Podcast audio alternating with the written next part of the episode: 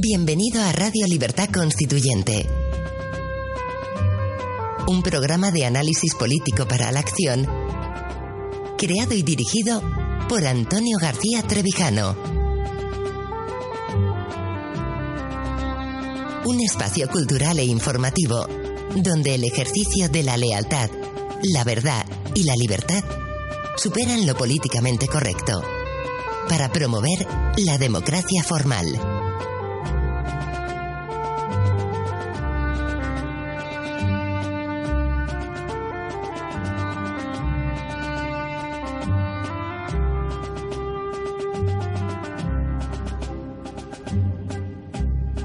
Muy buenos días, queridos oyentes. Bienvenidos a una nueva emisión de Radio Libertad Constituyente. Hoy es 16 de mayo de 2016. Hoy nos acompaña en el programa de hoy, a través de Skype, don Pedro Gallego. Muy buenos días. hola, muy buenos días. Tenemos también aquí en el estudio, ayudándonos en la técnica, a Ulises Arce. Muy buenos días, Ulises. Muy buenos días, encantado de estar aquí. Y por supuesto, contamos con la presencia de don Antonio García Trevijano. Muy buenos días, don Antonio. Más que buenos, magníficos días. Porque hoy, aparte de que aún me dura la alegría por el éxito de la emisión de ayer en Periscope, donde todos notasteis, y me lo habéis dicho, la alegría que sentía, la jovialidad de mi espíritu, no solo por las novedades de las técnicas, sino por eh, la verdadera jouissance eh, que tengo de estar con amigos, que me vean, que hable, eso me alegra el espíritu.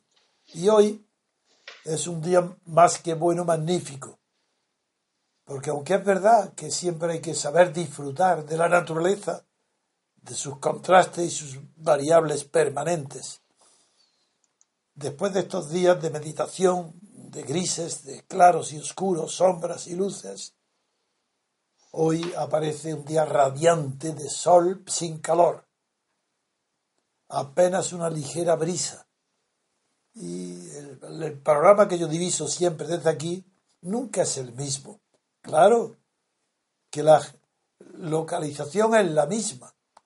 El panorama de lo que veo es el mismo pero como estoy verdaderamente rodeado de naturaleza, sí, sí, incluso en el césped tampoco está recién cortado siempre igual, sino que doy órdenes oportunas para que aquí se respire, se vea, se ame a la naturaleza.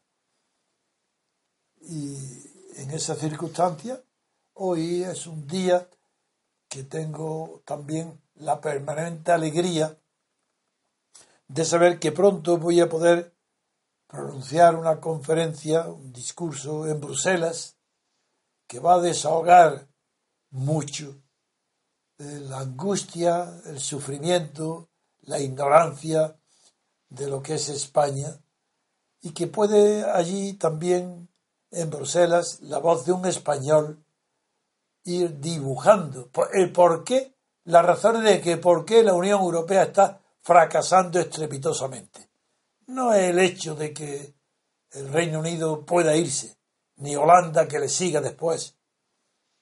No es eso, ni tampoco las perspectivas internas de los principales países de Europa, Francia, por ejemplo, las perspectivas tan tristes de los gobiernos actuales y la esperanza de que puedan presentarse las elecciones y ganar las presidenciales en primera vuelta, seguro, pero también tal vez en segunda, lo que se llama Frente Nacional o populismos. ¿Y por qué aparecen esos populismos? No, no digo en Francia, sino en toda Europa. En Alemania no digamos la alternativa para Alemania. Y en los demás eh, países europeos. Y en España no digamos lo que significa Pablo Iglesias, si no es peor que un populismo, porque nace o quiere hacer creer que viene de la extrema izquierda y de la renta universal, a ser un seguidor de los reyes, de la monarquía, y ahora persigue extraer en el gobierno porque para él, según dice sus palabras, lo principal y lo único es conquistar el poder. que quien no tiene poder no es nada. Por tanto, ese desprecio hacia la idea y los sentimientos de la libertad o de la justicia o de la verdad, esa indiferencia tan grande, eso es puro fascismo. Sí, sí, eso es totalitarismo de Estado. Eso es fiarlo todo al poder en el Estado. Y en Bruselas voy a hablar de ese tema. Porque el gran tema de Europa es que todo está en el Estado y nada en la nación.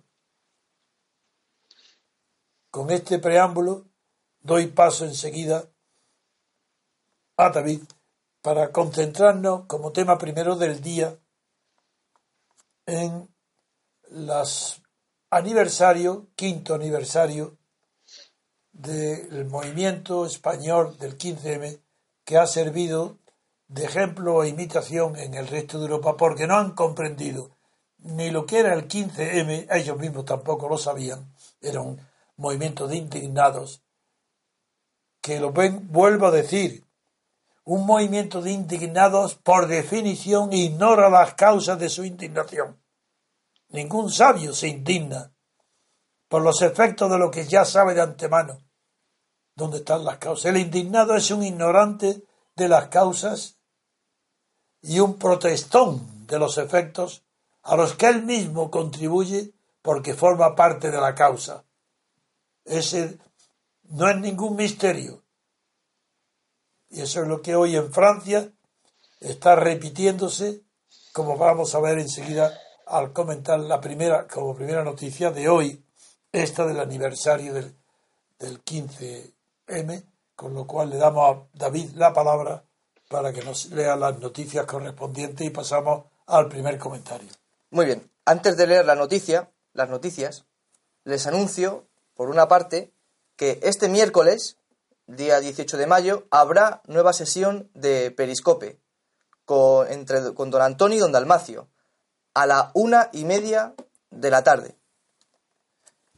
Lo cual no impide que antes. Por supuesto. No, no, pero es que tienes que decirlo. Si no, parece que hemos sustituido el periscope por la emisión de Radio Libertad Consciente. Y no. El, exacto. El, programa Primero a las 12 empieza el programa. El programa de radio lo, emitiremos exactamente igual que siempre. A las 12. Y además habrá sesión de periscope. Por tanto, a las 12 de la mañana, radio. Y a la una y media, periscope. Muy bien. Y, por otro lado, mañana, martes 17 de mayo, a las 11 de la mañana se estrenará en la página web y el teaser del largometraje Maverick. Pueden informarse en nuestras redes o en el Facebook, Twitter, Maverick Target. La web será mavericktarget.com. Ahora comenzamos ya con las noticias de hoy. El diario El Mundo publica en portada una fotografía de, sol, con no tanta gente como hace cinco años. No, muchísimo menos. El 15M, cinco años después. Una multitud regresó ayer a las calles para conmemorar el quinto aniversario del 15M, la protesta ciudadana cuyo impacto político está ya en las instituciones. Solo Unidos Podemos hizo algún intento, discreto y virtual, de patrimonializar la cita en páginas interiores del diario El Mundo, creo que comentan aquí algo, sí, habla de Unidos Podemos en su página 14 del aprovechamiento virtual del 15M. Unidos Podemos evita las marchas del quinto aniversario, pero intenta acaparar su espíritu en las redes sociales. El diario El País también publica una fotografía de Sol en portada y publica quinto aniversario del 15M con menos indignación y asistencia moderada.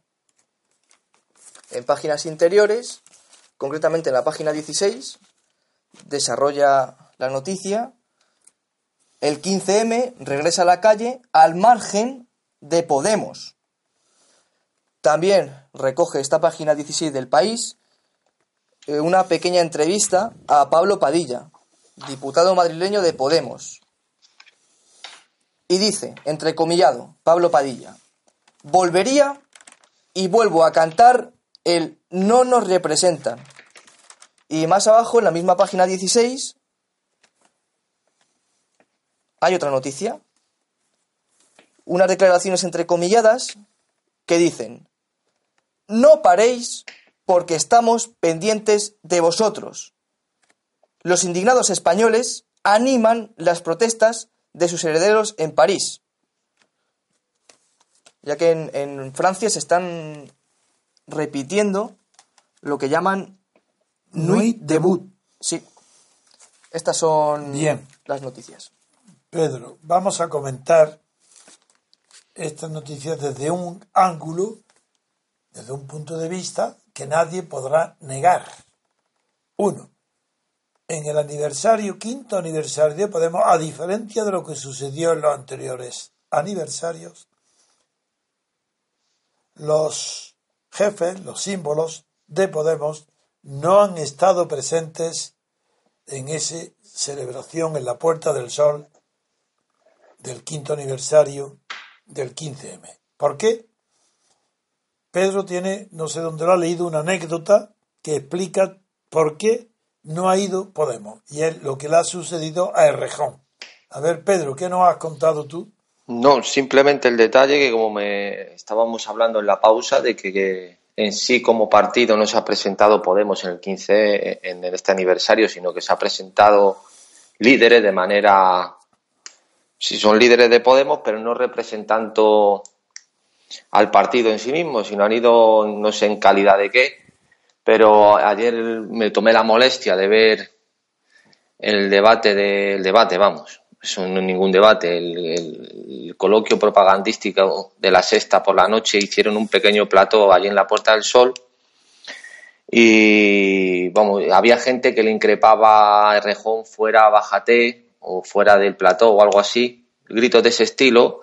Y luego lo que sí eh, tomé nota es que hubo dos personas que al parecer se erigieron en su día representantes del movimiento, un chico y una chica.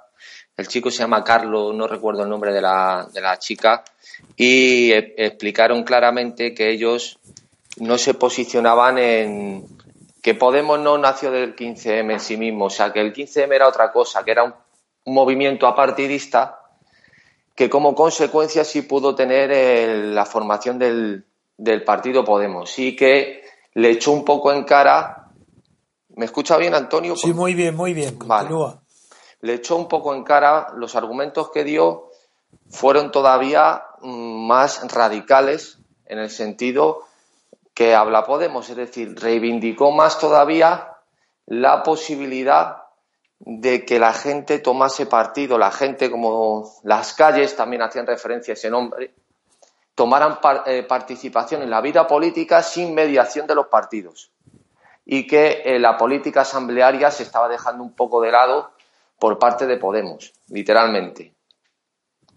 Se le quedó un poco de cara de tonto a Errejón y eso fue más o menos el, el resumen, simplemente anecdótico, de, de, que básicamente lo que hablaba esta gente, que era los primeros representantes que hubo del movimiento, eh, es que ellos lo que quieren, venden la idea de que las calles, literalmente, eh, que las calles actúen como contrapoder. O sea, ellos no hacen referencia al sistema político. ¿Pero quién son ellos? Estos dos chicos. No, ¿es Podemos o el No, no, no, no, no, no hablo de Podemos. Eh, el movimiento 15M. Bien, de acuerdo. El movimiento 15M. Hacen referencia a que la calle tiene que actuar como contrapoder y reivindica que no tiene por qué ser necesario únicamente la participación política a través de partidos políticos, sino que la gente, así, pero literalmente las calles, tienen que actuar como contrapoder y como, sí, como check and balance, como frenos y contrapesos del poder, pero literalmente. Sí. Y eso se lo echaba un poco en cara de Rejón, que esa política incipiente que pudo vender Podemos en su día asamblearia, que se estaba dejando de lado y se estaba convirtiendo pues en una política más jerarquizada como todos los partidos y como no puede ser de otra forma, claro, pero eso se lo echaban un poco en cara, ¿no? A él. Y, ese era más o menos lo que se destiló en ese, en ese sentido. luego, pues, eh, claro, ellos lo, la idea que tienen de, de participación, de representación, no se habló en absoluto del sistema de partidos, no se habló en absoluto del sistema proporcional, no se habló absolutamente de que los jefes de partido son los dueños y señores de las listas que redactan.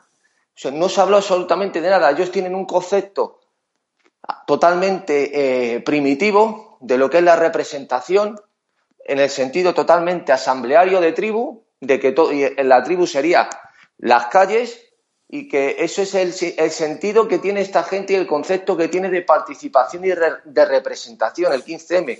Es una cosa realmente, vamos, escandalosa. No, no, se, no se hizo ninguna crítica, Antonio, a lo que todo el mundo ve, todo el mundo consciente que tenga un poco de, de espíritu crítico, que es que los jefes de partido son los dueños y señores de la política de, de, este estado de partido. Y de eso nada se habló. Pedro, está más claro lo que dices, está ratificado con más claridad, no que tú, sino con más claridad la idea en el mundo, eh, porque hay una, hacen una pequeña entrevista a Pablo Padilla, que es un diputado madrileño de Podemos. Y entrecomillado y en negrita dice este Pablo Padilla, que por lo visto es un cantante, no lo sé, volvería y vuelvo a cantar el no nos representan. Es decir, que si este pertenece a Podemos y perteneciendo a Podemos dice que volvería a cantar no nos representan. Ahí no entienden que no nos representan no es un concepto para ellos político, no es un concepto jurídico, no es el sistema electoral que impide la representación, no. Lo que se desprende de aquí es que no nos representan, como tú has dicho, quizá para decirlo con más precisión, es que ellos consideran que están representados solamente si, bien sea en el gobierno o bien sea al frente de la sociedad civil de los gobernados, lo que está bien es la representación social. Y esa representación social tampoco es la que corresponde a las capas más humildes, más desahuciadas, puesto que ellos quieren ser transversales. Es decir, lo que la representación que de la que habla no es política ni jurídica, sino social esa barbaridad, esa ignorancia de lo que el mundo político no puede estar fuera de, la representación política y jurídica, está en realidad eh, representada gráficamente, primero, en que el movimiento del 15M ha sido el aniversario, eh, ha, sido, ha sido poco concurrido comparado con lo que era. En segundo lugar, que lo que lo mantiene de actualidad ya no es un fenómeno español, sino francés, que quieren unirse a él, a las eh, a la, eh, Nuit debout, se quieren unir a él diciéndole eh, no, no paréis, no paréis, porque estamos pendientes de vosotros. ¿Qué significa eso? Nada, que ya ahora tienen, viven de un prestigio mm, informativo. Es decir, el prestigio de Podemos no es de valores sociales ni políticos, sino que ha ocupado las portadas de la prensa y de las televisiones. Ese es su protagonismo. Y ahí confunden que ese protagonismo no quieren perderlo confundiéndolo con el poder. Y por eso en España Pablo Iglesias manifiesta, visualiza, como él dice, hace visible que quiere ser presidente del gobierno que, no que quiere ser, que es ya, que va derecho a, ser presidente, o que nombra a Sánchez, o que él ocupa los ministerios. Toda esa apariencia, esa jactancia, no es solamente de la persona, sino que él cree que interpreta un movimiento social que no le interesa para nada la representación política, sino solamente la representación social y él Pablo Iglesias se cree representante de la mayoría de izquierda que atribuye a los españoles. Y si es, y si es de izquierda a los españoles, porque es evidente que los banqueros es una minoría insignificante. Y los grandes propietarios de fincas rústicas urbanas es una minoría insignificante, para él es evidente que solamente puede estar representada la sociedad española si al frente del gobierno español está pues la calle, los hombres de la calle, de la coleta, los mal vestidos, los, nada, los provocadores, esos son los que representan o los que deben representar a España, no a ellos. Porque para representar a ellos tendría que haber una representación jurídica o política. Y no, no, no, no. Ellos bastan con ser representantes socialmente y ya con eso tienen derecho al poder directo. Sí, asaltando el cielo, que es el tema de los que se desgaja, de los que aprovecharon el movimiento 15M, aunque tuvieran existencia antes, eso que importa, que, también, también el, el movimiento de, del 15M también hubo eh, otros movimientos pequeños, políticos anteriores, y que eso continúan estando fuera de Podemos y criticando a Podemos. Pero eso no quiere decir que Podemos no esté derivado del 15M como, ahora pretende. No, 15M es una cosa, Podemos es otra, que arranca su fuerza del 15M, pero que la ha robado del 15M, pero no porque sea algo positivo y bueno. Para mí el 15M fue algo negativo, un retroceso en la posibilidad de avance en España de qué? ¿Qué es lo que España no tiene y que debe avanzar? la libertad política colectiva. ¿Qué saben eso? ¿Qué sabe de ello? Ni Podemos ni el 15M. Si dice no nos representan, ¿qué quiere decir? ¿Que están de acuerdo con cambiar las leyes electorales para que el diputado de distrito represente de verdad a quien le vota? Ni saben lo que es. No nos representan socialmente. No son como tienen que ser los que estén en el gobierno. No digo harapientos pero tienen que estar vestidos mal como nosotros. Tener coleta, no tener corbata, tener desnudar, quitarse la camisa en las capillas, esos son los que tienen que estar representados. ¿Cómo? Pues con gobiernos o instituciones que sean como ellos. Ese es el 15M. ¿Y hoy qué tiene que ver? Claro que los movimientos de París y de Francia han manifestado en la calle de manera parecida a como se manifestó en la calle el 15M español. Sí, sí, se lo hacen de ¿Es que acaso no se parecen todos los movimientos de protesta del mundo entero y en todas las épocas? ¿Es que no lo hacen igual? ¿Ocupan plazas públicas simbólicas? Cuanto más numeroso sea, más efectivo es el resultado. Eh, no, la meta que más efectivo resulta el medio empleado para provocar la atención de la opinión pública y ocupar la primera plana en la escena del país? Pues claro, son, claro que son partidos. Pero los motivos de Francia es la reforma laboral. ¿Qué reforma laboral del gobierno español de Rajoy ha provocado el 15 de M? Ninguna. ¿Qué tiene que ver lo indignado retratados por aquel socialdemócrata francés en su librito. Belga, belga. O belga. ¿Qué, tiene que ver con la reforma, con los indignados que se levantan en París contra la reforma laboral de, de Val, del, del ministro, del primer ministro del gobierno socialista de Hollande? Nada. Y sin embargo, ¿por qué en Francia y en París recuerdan, imitan o quieren ser una manifestación parecida a la del 15M, porque lo del 15M sorprendió al mundo entero, a la prensa entera. Y el éxito periodístico, incluso cuando hay manifestaciones de esa naturaleza tan nutridas, hay algo de respeto que en las personas poco habituadas a los análisis políticos profundos produce la realidad en realidad es un fenómeno derivado de Hegel. La filosofía de Hegel y el pensamiento de Hegel llama la atención de que lo real, por el solo hecho de ser real y de existir, impresiona. Bien, el mundo quedó impresionado por la magnitud del 15 español y lo que impresiona no es su cualidad, ni sus reivindicaciones, sino la magnitud.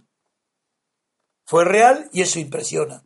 Entonces se quieren en Francia o en otros países reclamar o recordar que también ellos pertenecen a esa magnitud. Quizás la puedan en cantidad, en calidad, no. Porque en Francia es una protesta clásica contra reformas laborales que consideran perjudiciales al empleo. Porque en Francia la situación de Francia es tremenda. Siendo Francia el país que podía estar mejor gobernado de Europa, resulta que en Francia hay el mismo número de parados que de funcionarios del Estado. Cerca de 6 millones de franceses, 5 millones 700 y 5 millones 650 es el número de parados y de funcionarios del Estado. Eso, no, eso sí que tiene que ver con las protestas sociales reivindicativas de miedo a la pérdida de trabajo, al paro. Cosas que en España no. El 15M no protestaba de verdad contra lo que había protestar, el paro o la escasez o la vida en precario de millones de españoles. No. Fue, no nos representan. ¿Cómo? Es evidente que el pueblo español, nadie en el pueblo español está representado porque la ley electoral impide la representación. Es una ley concebida para la integración de las masas en el Estado, no para la representación del votante por un diputado. Es normal, pero no, es que no nos representa, como acaba de señalar Pedro, tiene un significado completamente distinto del que significa representación tanto en el mundo político como en el mundo jurídico, representante, incluso que en el mundo teatral. Sí, de, la representación teatral. Bueno, pues esto es que no tiene parecido ninguno con nada que sea representable. Porque no representan nada más que un fenómeno, la indignación. Estoy indignado. ¿Y qué? Estamos indignados. ¿Y qué? Queremos una manifestación de todos los españoles por estar indignados. ¿Y qué? Si no se señalan y se saben las causas o la causa principal de la indignación, todo eso nada más que impotencia, amargura, desesperación y error. Y eso es lo que deriva del 15M, decepción, porque no sabían lo que hacían. Protestaban, se manifestaban.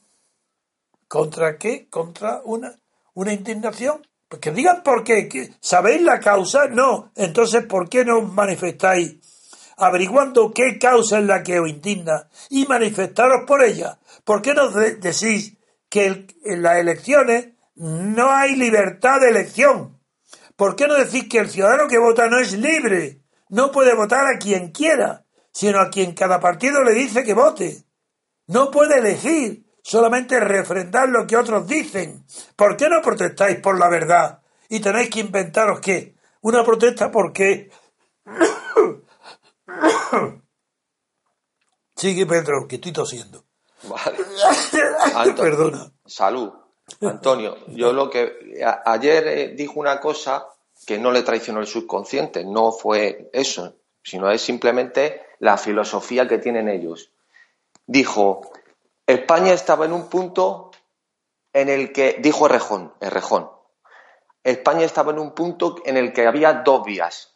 Una, lo que está pasando en Europa, que es vuelta o que se está eh, renaciendo grupos reaccionarios o fascistas, o una segunda vía que es recuperar la democracia.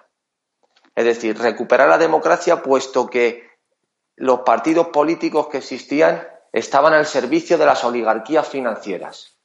Es decir, el planteamiento, el mapa mundi que, el mapa mundi que tienen ellos del sistema eh, eh, político de España es, no es que es defectuoso, no es que está mal diseñado, no es que no hay representación, no es que no hay separación de poderes, no. El problema que ven ellos es que los políticos, como dicen ellos, la vieja política ha dejado de representar a los ciudadanos y, y se ha puesto al servicio de las oligarquías financieras. Y entonces ellos van a dar ese relevo, esa la nueva política que son ellos, van a dar ese relevo y van a ponerse donde estaban los de la casta, la vieja política, y entonces ellos sí van a representar ahora a la gente. Es decir, el cambio está únicamente en el cambio de butacas, no en el sistema ni en la manera de, diseñar eh, el Estado, nada. Simplemente en que hay que cambiar a unos por otros porque unos se pusieron al servicio de las oligarquías financieras y ellos van a ponerse al servicio de la gente. Eso literalmente, para recuperar la democracia, o sea, recuperar. Quiere decir que ya había, que se perdió por ese motivo y que ahora ellos vienen a recuperarla. Antonio. Sí, sí, te oigo, te oigo. Bien, pues puedo continuar. He bebido agua y se me ha calmado un poco el picor de la garganta. Eh, vamos a mm, terminar este primer contacto con la realidad del día, que ha sido este aniversario, para pasar en el segundo análisis al tema del PSOE. Eh, así que ahora vamos a dar un, Antonio, si, vamos A, si, vamos A, pasar a lo del PSOE, entonces, para acabar ya con este tema, no, me, no me gustaría acabar esta primera parte sin hacer mención a su, bueno, a su conocido o, antiguo amigo Julio Anguita. Ah, bueno, de acuerdo, es verdad. Pues venga, habla de él. Bueno, hubo, no sé si sabe usted que le dio una sorpresa presentándose en el mitin en Córdoba a Pablo Iglesias, se presentó de manera espontánea y, Pablo Iglesias rompió a llorar porque se emocionó. Este Pablo Iglesias llora con mucha y ríe, llora y ríe continuamente por todo, ¿no? Eso se dice música, es una humoresca, humoresca que va cambiando de, ritmo, ¿no? Triste, alegre, pues ese, eso es Pablo Iglesias, una humoresca continua, lo mismo se pone a aplaudir y a reír que a llorar, no sabe uno por dónde va a salir. Eh, bueno, Lo cual quiere decir que tiene poco control de sus emociones. A su edad eso es peligroso. Pues seguramente. Eh, lo que vino eh, Julián Guita, lo que vino a decir básicamente es, bueno, eso enlazándolo con otro meeting que dio hace poco también en Andalucía, que tomé apuntes, es que atención a la visión que tiene Julián Guita de España eh, Julián Guita considera que España es un país sin autoridad, sin dignidad, porque, atención, se ha puesto... ¿Pero como país? Sí, sí, como país. Como, ¿España como país? Sí, sí, sí, España como país. No tiene dignidad ni tiene autoridad porque, entre otras cosas, se ha puesto al servicio de la Troika, de las oligarquías de Europa, y puso ejemplos literales, que, por ejemplo, eh, andaban soldados que estaban intervenidos militarmente eh, por eh, potencias extranjeras, haciendo referencia a Estados Unidos, los cuales circulaban simplemente con un permiso verbal a sus anchas a, soldados, no solo por Rota, sino por cualquier zona de, España y aterrizando y despegando aviones para guerras y demás. Entonces, él ahí ve que España no tiene autoridad ni tiene dignidad. O sea, para él lo que está pasando con Cataluña, por ejemplo, eso no lo nombra. Para eso, para a él, él se va, se tiene que ir a Estados Unidos, a los aviones que despegan hacia Libia o despegaban, y hacia, y hacia Europa, hacia las medidas de la Troika, para definir a España como un país sin autoridad. Esa es la visión que tiene Anguita. Por supuesto, el, proyecto que tiene Anguita, y volvió a repetir, es gobernar en dos o tres años. Dos o tres años, alcanzar el poder, literalmente. ¿Gobernar quién? Podemos. Ah. Claro, ya son unidos Podemos, ya no es Izquierda Unida ni Podemos, ahora son Unidos Podemos, que es la confluencia de Izquierda Unida y, y Podemos Pablo Iglesias. Sí. Entonces, su proyección en el futuro es literalmente el sueño que lo que había soñado siempre. El punto donde está ahora. ¿Qué había soñado siempre quién, Anguita? Sí, sí, literalmente. Es el sueño, su sueño hecho realidad, este momento. Llegar a este momento. Y que eh, se, va, se puede conseguir eh, simplemente aguantando todas las mentiras, embustes y las dificultades que van a ser más externas que internas. También dijo eso. Como ya recordará usted cuando dijo que el señorito global, palabras literales, impediría que gobernase Podemos, haciendo referencia a los poderes financieros. Y eh, eso fue básicamente la, la, la, doctrina que, vertió allí Julián Guita con sus compañeros, compañeros y compañeras, dijo, eh, de, su nuevo, de la nueva formación Unidos Podemos. Y el señor, pero había solución para la que España recuperaba la dignidad y la autoridad. Hombre, por supuesto. ¿Cuál? Claro, es muy fácil. La dignidad y la autoridad la va a recuperar cuando los que gobiernen, que son ellos, se pongan al servicio de la gente y no al servicio de las oligarquías financieras. ¿Dijo palabra gente? Sí, hombre, de las calles, de la gente, sí, sí, claro, claro. Ya, de acuerdo. O sea, aquí el problema es simplemente que los que están no se ponen al servicio de la, de la gente, sino que se ponen al servicio de las oligarquías financieras. Nada más, ese es el único problema. Bien. Entonces, ellos van a llegar y lo van a cambiar. Bien, pues para terminar, quiero recordar una intervención de Julio Anguita en, el programa de La Clave que dirigía Balbín, que estaba yo también invitado, y Anguita era eh, el secretario o general del Partido Comunista. Y estaba él atacando a la clase política, diciendo barbaridades como ahora puede decir, pues que la clase política, la clase política, y era secretario general del Partido Comunista en el Parlamento y llevaba no sé cuántos años y ahí y, desde el origen desde la transición Santiago Carrillo ocupó el puesto que tenía Anguita ahora sucesor de Santiago Carrillo con el sueldo del Estado los honores de diputado y con la dignidad y la autoridad del Partido Comunista de Santiago Carrillo y la suya propia ahí durante tantos años y ahí estaba estaba diciendo que él no pertenecía a la clase política. Cuando llegó mi turno, le contesté con unas solas palabras. Le dije, Julio, es patético que tú no sepas, utilicé la palabra patético, que hoy está de moda, pero cuando yo le dije nadie la empleaba. Porque ahora está de moda eh, como si significara lamentable. Y no, patético es otra cosa más profunda que lamentable. Le dije, es patético que tú ignores que perteneces a la clase política. No ataques a la clase política porque es a la que tú perteneces. ¿Creéis que supo responderme? Se cayó absolutamente, porque era incapaz de responderme dialécticamente, ni con su preparación intelectual podía responderme a mis palabras, porque eran irrebatibles. Bien, pues ahora no solamente ha dejado de ser comunista, no solo es que ha dejado de ser marxista, porque ni un marxista, ni un, y mucho menos un comunista, puede llamar gente a lo que es el sujeto de la historia, que para Carlos Marx y para el Partido Comunista es la clase obrera. Entendiendo por obrera en sentido amplio, no solamente el obrero manual, también puede haber obrero intelectual, como es el caso de Anguita, que es un obrero intelectual. Pues podía defender a su propia profesión de maestro, no diciendo las barbaridades que acaba de decir, que eso no hay nadie con un mínimo de pensamiento que se atreva a decirlo, como es que España, Francia, Italia, Estados Unidos, así en el pueblo entero, el país entero, España, es, no tiene, es indigno y no tiene autoridad.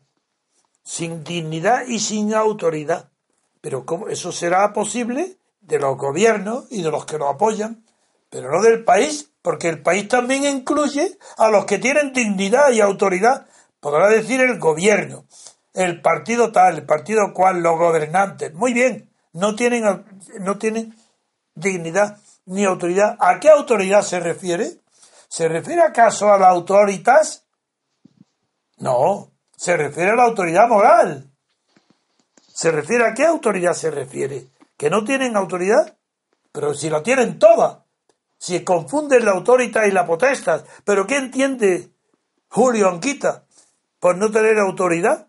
Él la tenía cuando era secretario general del Partido Comunista, evidentemente era el jefe indiscutible del Partido Comunista. Tenía autoridad, ¿verdad? Pues lo que tenía era protestas. Y como no sabe la diferencia, por eso dice que España es un país que no tiene autoridad. ¿Pero qué significa autoridad? ¿Pero qué país tiene autoridad? ¿Y qué país no tiene dignidad? Si está representado por una clase dominante, que por eso se llama clase dominante. Y una persona que ha estudiado marxismo, cosa que Julio Anguita no ha hecho, porque es un maestro y tiene la properación de un maestro y no de los mejores, no se le puede decir a un alumno, a un niño, que el país donde está no tiene dignidad ni autoridad. El país serán sus gobernantes o sus partidos.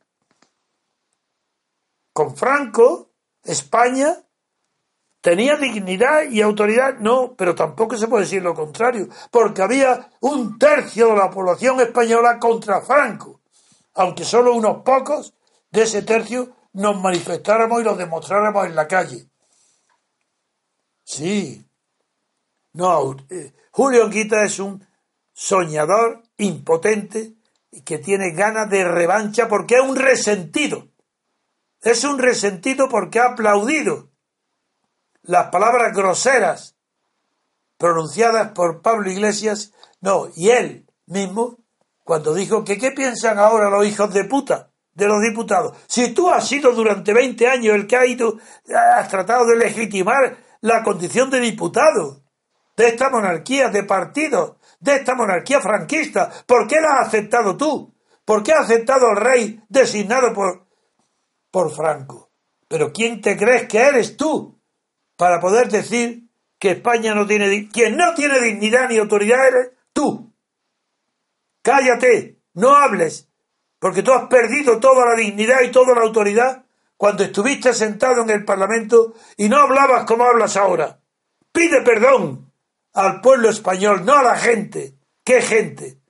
¿Qué significa? Si gente es una expresión despectiva, si es que aún no conoces ni siquiera el significado y la evolución de las palabras, la gente pudo tener su importancia en un tiempo donde la población en general, la sociedad, estaba, obedecía a una organización gentilicia.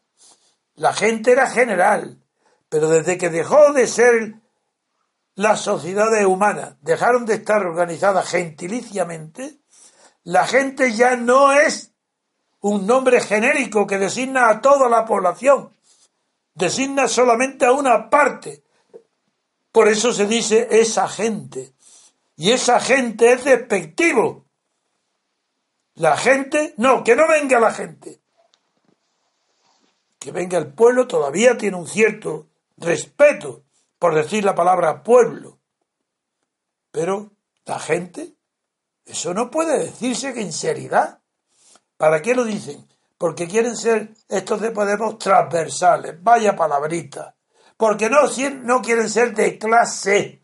Y tú, Anguita, tampoco te consideras que perteneces a una clase social porque tú perteneces a la gente, pero no a una clase social. Eso tú lo suscribes, ¿verdad? Pues eres como ellos, un desgraciado que está actuando por resentimiento, mientras que Pablo Iglesias actúa por ambición desmedida, porque estaba cansado de la inutilidad del Partido Comunista, monárquico, y sale de él. ¿Y qué hace Podemos? lo primero que hace es manifestar su respeto a la monarquía. Y por eso Garzón se une a él renunciando a la palabra república. Y tú lo apoyas a los dos diciendo que esto es histórico, que esto es una maravilla, porque han renunciado a la palabra clase y dentro de la palabra clase social, dominada, humillada, y dentro de ella de la clase obrera. Tú no puedes ser ejemplo de dignidad ni de autoridad. Lo que tú predicas de España, mírate a ti mismo. Y te hubieras retirado de la vida pública hace muchos años. Bien. Muy bien. Pues podemos Pedro, hacer... No, no. no, sí, sí, totalmente de acuerdo, Antonio. También, en honor a la verdad, él intercala los dos. acepciones pueblo y gente, las intercala. Y entonces lo que le quiero preguntar a Antonio, porque no me resisto a, decírselo, es que entonces, ¿qué opina él de la sedición de Cataluña? cuando él hace referencia a que España es un país sin autoridad y dignidad y se hace, tiene que hacer referencia a esos ejemplos extranjeros, entonces lo de Cataluña le parece bien, eso le parece un gesto positivo la, la, manera. La, prueba es de que al apoyar a Podemos está apoyando el derecho a decidir. Efectivamente. Por tanto, ya sabemos lo que piensa, que Cataluña tiene derecho a decidir su destino como Estado.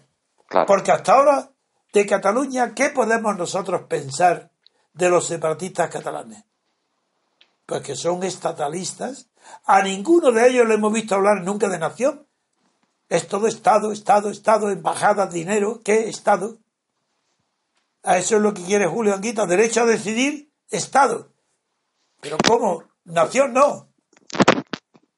En fin, vamos a pasar a otro tema, David. Enseguida volvemos, queridos oyentes. un descanso previo musical. Estás escuchando Radio Libertad Constituyente. Recuerda que también puedes consultar e informarte a través de nuestro sitio web en www.diariorc.com. Encontrarás criterios, artículos sobre teoría política, documentos y todo tipo de información variada acerca del movimiento ciudadano hacia la República Constitucional.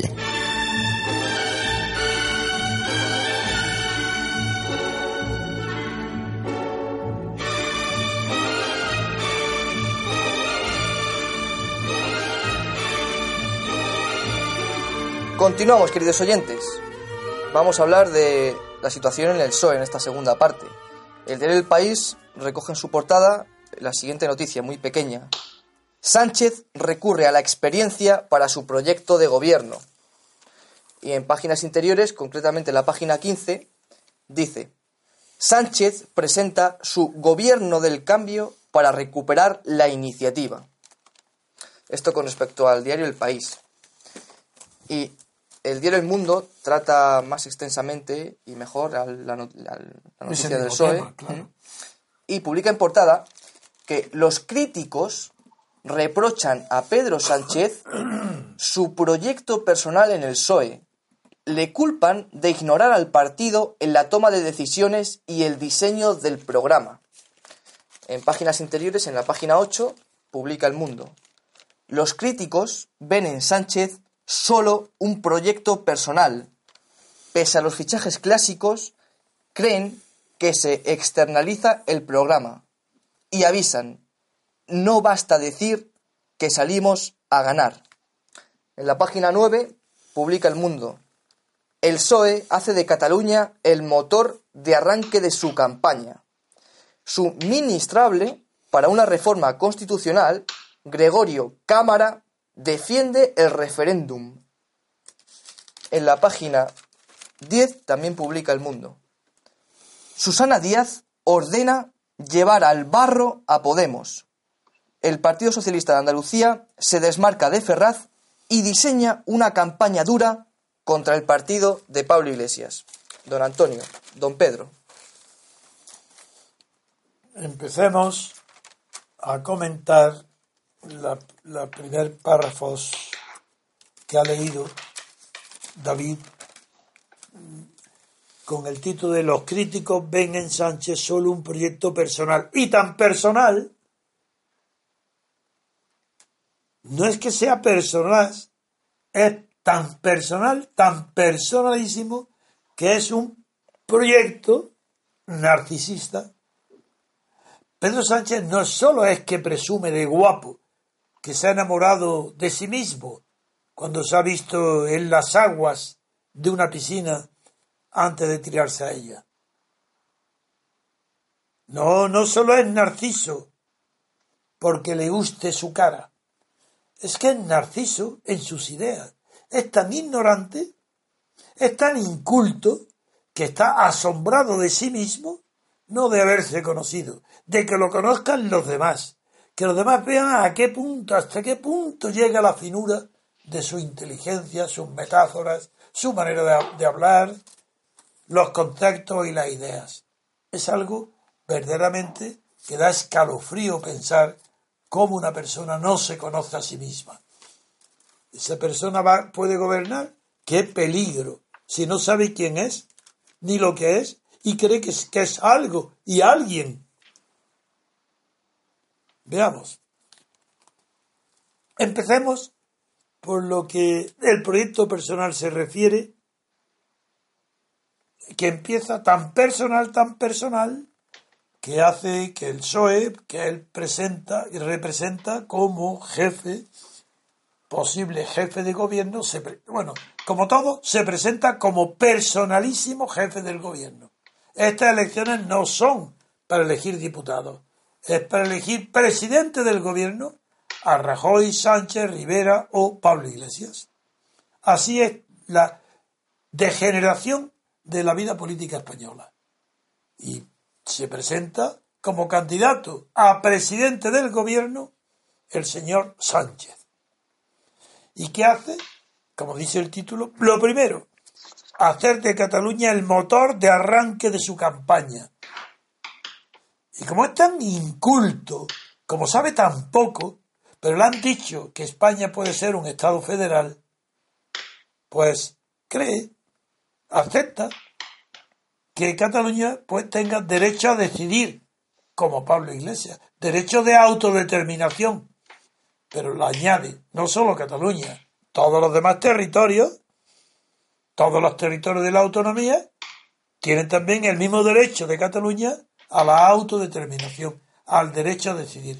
Esta mala idea sobre España, esta mala idea de España, es la única idea que tiene en esta materia el pobre Sánchez, quien en sus discursos y sus palabras deja traslucir la oscuridad de su alma y el brillo falso de sus palabras.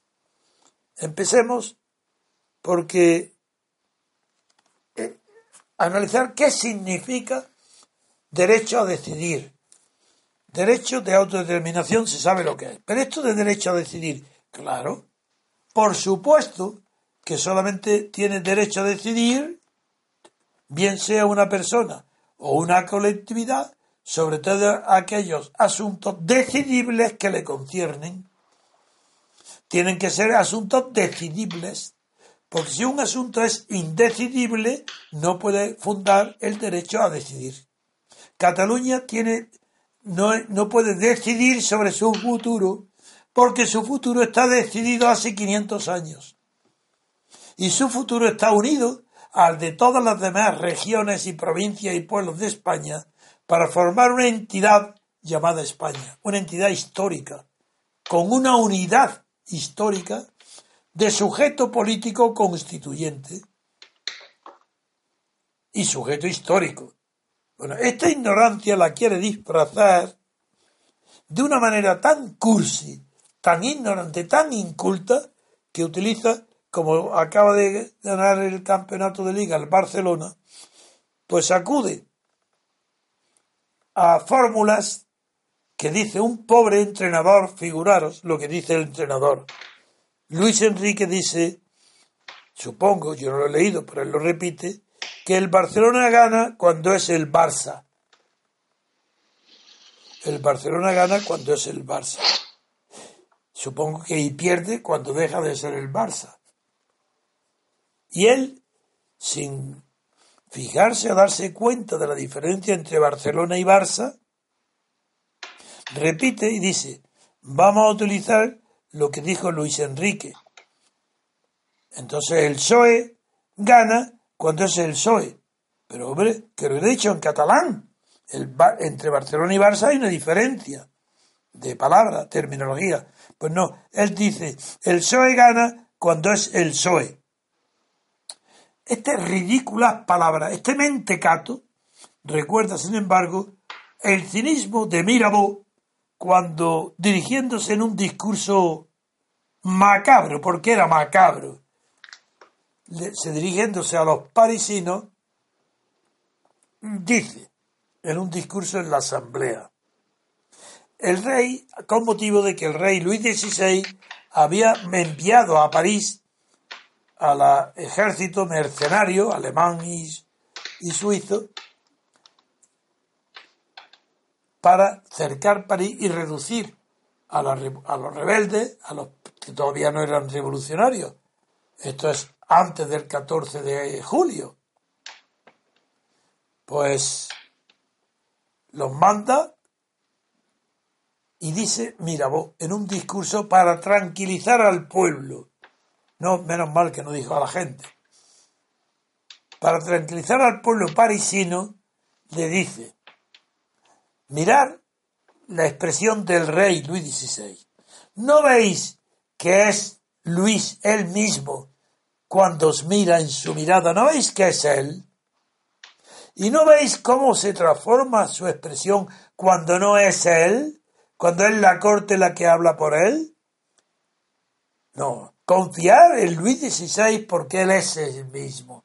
Este ridiculez, ese no, esa insidia, ese veneno que Mirabeau transmite al pueblo parisino para que se confíe en el rey y sea aplastado por la reacción del ejército, este traidor Mirabeau me recuerda, ha recordado las palabras de que el PSOE gana cuando es el PSOE. Es que él decía, el rey es el rey cuando mira con esa mirada bondadosa. Pero si manda la Armada de París, es que es la corte, no es el rey. Este no, este ignora, como no sabe de historia una palabra, no sabe nada, supongo que sabrá algo de baloncesto, no lo sé, pues supongo que sí. Pues el PSOE es el gana cuando es el PSOE. Eso no es lo que ha dicho Juan Enrique. La barbaridad de la postura del PSOE, queriendo empezar su campaña sobre el tema catalán, indica que uno de los ministrables, de los que puede ser ministro un catedrático de, llamado Gregorio Cámara defiende el referéndum. Sí, es que defiende la España federal. Claro, si hay una España federal, es evidente que el objetivo, pues tendrán que hacer un referéndum en todas las regiones de España. Y la protesta va a ser que entonces Cartagena va a decir que por qué no un referéndum de Cartagena y va a tener que aceptar el de Murcia. El cantón de Cartagena fue famoso en la Primera República. Pues aquí este derecho a decidir, que corresponde a todos, va a ser famoso al Sánchez. No sé, me queda algo muy importante que hablar, pero quisiera dar siempre la palabra a Pedro, porque siempre tiene cosas interesantes que decir y las dice de una manera que a mí me agrada por su energía. pues muchas gracias. pues sobre este tema, ¿quiere decir algo? Bueno, o pasamos ya, al tema central, que es la postura de Susana Díaz. Sí, luego de Omaita, como la llama Jiménez Los Santos con mucha gracia, hablamos también luego, pero a mí en todo lo que ha dicho sobre Pedro Sánchez, pues sabe que yo pienso como usted exactamente, que es un vanidoso, una persona que llena de testosterona y que tiene una ambición de poder que se lleva por delante lo que sea con tal de conseguir intentar alcanzar la presidencia. Entonces, en ese sentido no, no, tengo mucho más que decir. Lo que sí quiero decir es una cosa. Le he preguntado en la pausa si la conocía usted, a la que ha designado Pedro Sánchez como segunda por Madrid, que es la jueza Margarita Robles. Ya. Bien. Eh, no sé si usted sabe eh, o, nuestros oyentes saben que Margarita Robles es partido, partidaria de una reforma de la Constitución para que exista un referéndum en Cataluña. Sí, como Gregorio Cámara, claro. Vale, bueno. Entonces, como sabe que usted me ha metido la vena, pues todo el tema este del derecho, pues eh, de un tiempo a esta parte estoy estudiando la teoría constitucional de Carl Smith. El fundador de la ciencia constitucional que yo creo que esta señora, yo que no soy precisamente de formación técnica eh, humanística, humanística en, académica, pues yo creo que esta señora no debe haber leído ni, absolutamente ni una palabra, pero, pero ni una palabra de la obra de este hombre. No, eso por Dios. Es que ni del último y peor de sus discípulos que haya llegado el eco. No, mira, Carl Smith, como tuvo la mala fortuna, su obra principal, la teoría de la Constitución, es de 1927. 27, sí. Y es un genio. Es uno de los más grandes genios jurídicos que ha producido Europa y es decir, el mundo. Pero se hizo luego nazi. Sí. Y llegó a estar prohibido en todas partes. Ha sido un maldito. Pero no en el año 27. Era, se hizo nazi después del año 30 y uno, creo que fue, bueno. Pero, fue, fue, pero es que, es que, Pedro, fue resucitado, fue traído otra vez como un hombre grande de talento por el Partido Comunista Italiano. Para que estos no saben nada, como nadie sabe nada en España, en la clase intelectual y política, son todos ignorantes, no saben que Granchi fue rehabilitado en la ciencia constitucional primero por el Partido Comunista Italiano y enseguida por la ciencia constitucional de Estados Unidos, donde es un verdadero líder intelectual. Estados Unidos. Porque ¿qué tiene que ver que haya sido neonazi si la obra suya del año 27, cuando no había eh, dado señales de vida a Hitler? Eh, vida. Sí, sí, sí, claro. Pues, pues, esto ahí ya... Además, Antonio, que eso es matar, como dice Aristóteles, la especie por el género, que tendrá, que, ver, que tendrá que ver una cosa con la otra. hay, que ceñirse a su obra culturista, claro. pues entonces podemos pasar, después de eso, que me alegro muchísimo, no, pero es de que hayas descubierto la genialidad de Carl Smith. Sí, pero es simplemente para decir estas pequeñas, dos pequeñas pinceladas. Dice Carl Smith literalmente, literalmente, que una constitución solo es válida cuando emana de un poder constituyente. Naturalmente. Luego ya la partida, o sea, la base de partida de esta señora ya queda invalidada de, entrada, ya de momento.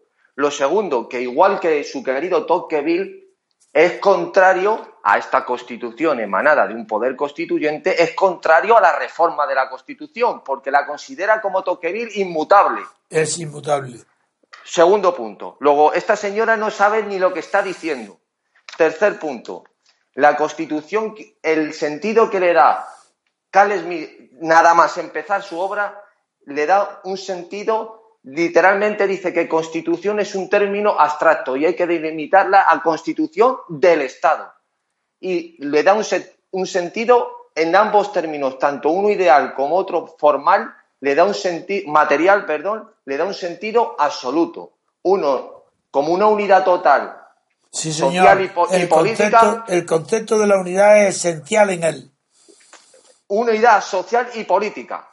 Así, literalmente, unidad social y política. Y otro sentido sería un, un sistema cerrado de normas, pero todo en un sentido absoluto y orientado a un Estado que tiene omnímodo, que tiene el poder, eh, el poder democrático eh, de una manera total. ¿En qué se refiere en una manera total? Él dice que tiene que haber, para que haya Estado y nación y constitución, tiene que haber una homogeneidad nacional.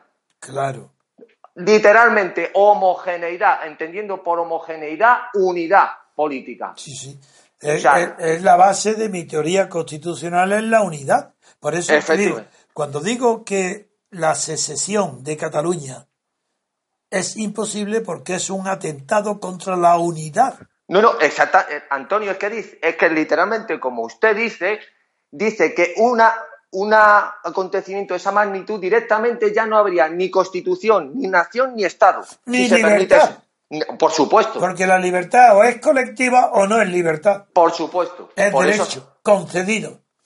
Los derechos individuales pueden existir en una dictadura.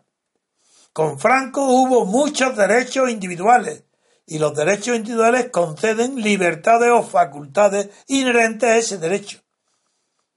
Pero lo que estamos hablando es otra cosa, es de la libertad política fundadora.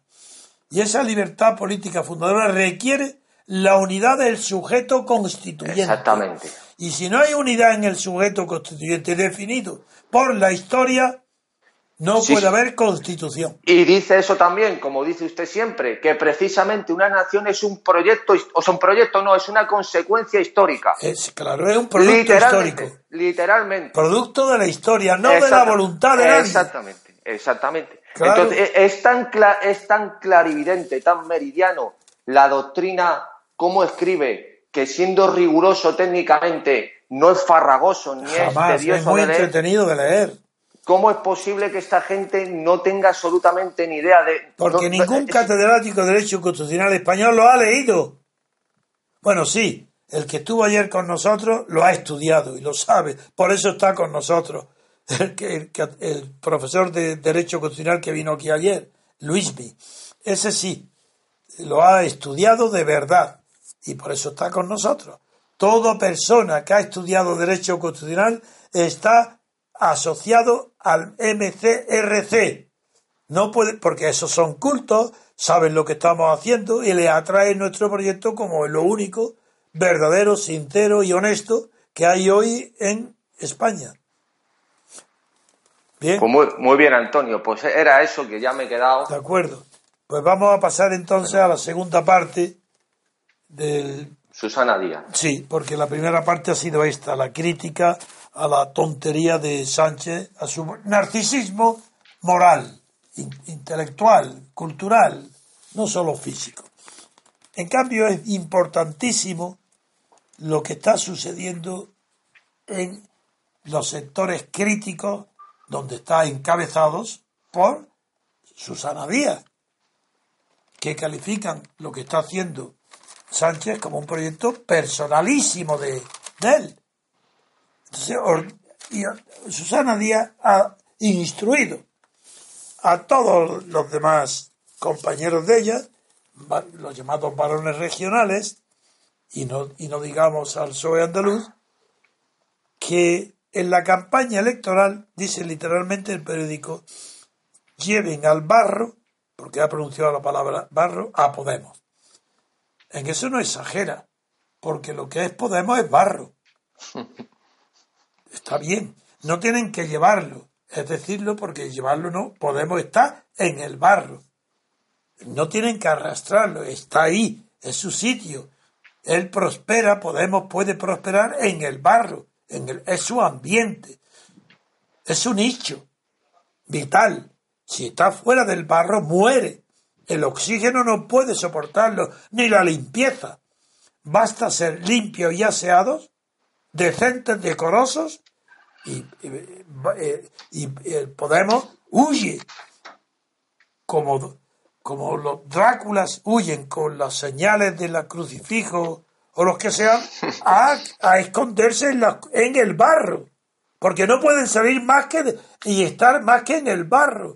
Y si triunfan es a condición de que embadurnen de, de barro a toda la sociedad española por eso está muy bien la palabra barro. Pero vamos a ver lo que dicen que es lo más importante que ha dicho es que pedirá, no sé si es ella misma o los críticos, porque no, no leo todos los periódicos lo que dicen, pero el titular dice, pedirá, refiriéndose solamente a Díaz, la dimisión de Sánchez la noche del 26 de junio, es decir, el mismo día de las elecciones, le pedirá su dimisión si no mejora sus resultados con relación a los del 20 a los del 20 de, diciembre. Y para ello ha, ha- ha- ha llegado a, a pronunciar palabras tan duras que ha dejado realmente a las al consejo directivo, a Ferraz, como una cuadrilla de el que está edificando un proyecto puramente personal, caudillista, para hacer una figura importante a Pedro Sánchez, lo que no es fuera del partido, y un- aunque sea a costa de hundir el partido. Esta es la segunda parte que pido ahora también tu opinión, porque tampoco me- vamos a extendernos demasiado. Pedro. Sí, pues sí, eh, eh, eh, Antonio, yo es que de Susana Díaz, ¿qué puedo decir que lo que usted acaba de, de- de- repetir, vamos, de, explicar, o sea, para mí no tengo nada más que decir en ese sentido, sino que si simple, si, si Susana Díaz, yo lo pongo, lo pongo, mi tesis va por otro lado, si Susana Díaz es el relevo político, intelectual del Partido Socialista, se puede usted imaginar, usted ya lo sabe, por supuesto, pero nuestros queridos oyentes, ¿qué ¿de qué clase de partido estamos hablando? ¿Cómo estará el Partido Socialista? Si esta luminaria del pensamiento occidental, como es Susana Díaz, es del relevo del PSOE, ¿qué puede salir de ese partido? Eso no lo sabremos todavía, porque lo que Díaz hoy ha plantado cara es al pacto con Podemos o eh, a, a- a la- a España federal, al proyecto del Partido Socialista en Cataluña, de la, de la federación, y en eso tiene toda la razón. Sí, Yo ahí la apoyo. Pero, Ahora Antonio- bien, eso ya sé que tú estás hablando de un momento futuro, Exacto. Y está hablando que en el caso de que eche Sí. tal, ¿quién va a revelarlo? Bien, hablaremos de eso en su momento. Ahora, lo que importa es apoyar a Susano Díaz cuando dice que hay que llevar al barro a Podemos y además que dice que el proyecto de Sánchez es puramente personal. Ella ordena llevar al barro y dice, el PSOE de Andalucía se desmarca de Ferraz, se desmarca de Ferraz y diseña una campaña dura contra el partido de Iglesias. Bien, si se desmarca de Ferraz, ¿cómo lo vamos a apoyar nosotros? Ya pudiera ser lo que quiera, la persona más inculta, el ama de casa, la representación de qué, de qué, de las que compran con el carrito en el mercado. Muy bien, ¿de acuerdo? ¿Y qué? No nos importa, esta ahora tiene un respeto dentro del PSOE, está apoyada por los varones del PSOE, desde Felipe González al último, la apoyan, pues muy bien, yo también apoyo a Susana Díaz, porque lo que pretende es que, primero, quitarle valor intelectual, moral y político a Sánchez. Y segundo, decirle, si pierde, esa misma noche lo echamos. ¿Por qué? Pues para evitar lo que ha pasado en el 20 de J, el, el- perdón, en el 20 de diciembre, que por, haber, por no haberlo echado en ese día, tuvo la oportunidad de iniciar conversaciones de coalición con otros gobiernos y eso le ha dado el protagonismo de la investidura y tal, con lo cual ha adquirido un poder que no merece. Es que lo ha visto muy bien Susana Díaz. Sí. Yo no sé si es ella o otro que la consiga, me es igual. Se ha dado cuenta que Sánchez, por no haberlo echado el día mismo de haber perdido las elecciones, ha aprovechado con su ambición y su narcisismo las visitas al rey para que se le llene la boca de la palabra he recibido la investidura de su majestad el rey para atacar a Rajoy como si hubiera hecho mal Rajoy diciendo que no había hecho caso a la investidura que le proponía el rey. Eso le ha dado un protagonismo una vida superior a la que esperaban de él y ahora se han encontrado que no podían echar a Sánchez antes de las elecciones. Y eso, como lo han pagado en sus carnes Susana Díaz y todos los varones, dicen eso no vuelva a suceder. Pues yo lo apoyo, que si Ya. Sánchez pierde las elecciones, me parece muy bien que lo echen, aunque la que venga sea peor. Si eso es lo de menos. A nosotros, ¿qué nos importa eso? Nos No, importa- por, por supuesto, si el análisis nuestro no va en, en el sentido de, la consecuencia aparte de- de- la, la historia es la siguiente, Antonio, si yo estoy de acuerdo, la idea No, abstracta- si yo sé que estás de acuerdo, pero la- al, al insistir en que Susana Díaz no vale nada, parece que, no le, que le quitaba valor a- al sí que tiene valor lo que está haciendo ahora, atacando ¿Ah, sí? a Sánchez. pero también les cita a usted mismo. Les voy a citar a usted, a usted, que es Pues no que por, por algún lado los socialistas tienen que enseñar al final la patita. Ah, eso sí, eso es Y ya veremos cuando Susana Díaz Pues lo veremos entonces. tenga poder, de verdad, veremos cómo sus palabras, donde dijo digo, digo Diego. Sí, y sí, donde sí. los referéndum y las unidades y las políticas y los estatutos y las nacionalidades ya cobran un sentido completamente distinto. No, no, si Susana Díaz defiende el Estado federal. Entonces, claro, entonces, que empiece muy bien por su partido, perfecto, por Pedro Sánchez, y que empiece también por Margarita Robles, partidaria del referéndum. Muy bien. Nada más. De acuerdo, yo creo que ya está bien hoy.